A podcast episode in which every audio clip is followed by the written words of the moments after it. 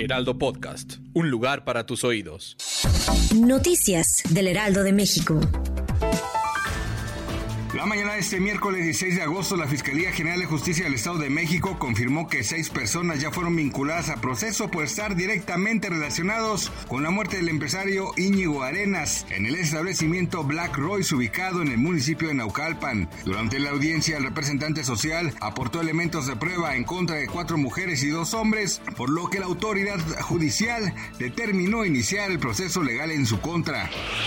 Durante su conferencia de prensa, el presidente de México Andrés Manuel López Obrador adelantó que el próximo 14 de septiembre se inaugurará la primera etapa del Tren México-Toluca junto al gobernador del estado, Alfredo del Mazo, quien ese día a su vez dejará el cargo y realizará la transición a la nueva mandataria del estado mexiquense, Delfina Gómez Álvarez.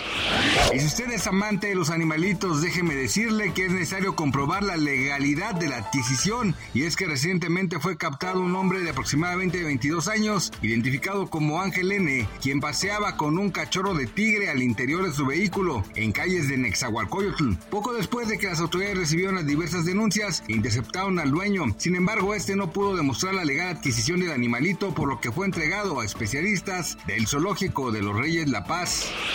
El gobierno de México informó el pasado martes que al menos dos compatriotas se encuentran entre los más de 100 muertos que han dejado los devastadores incendios en Hawái e informaron que el personal del Consulado General de México que se encuentra en la isla está en contacto con las familias correspondientes para brindarles la asistencia y el acompañamiento necesarios.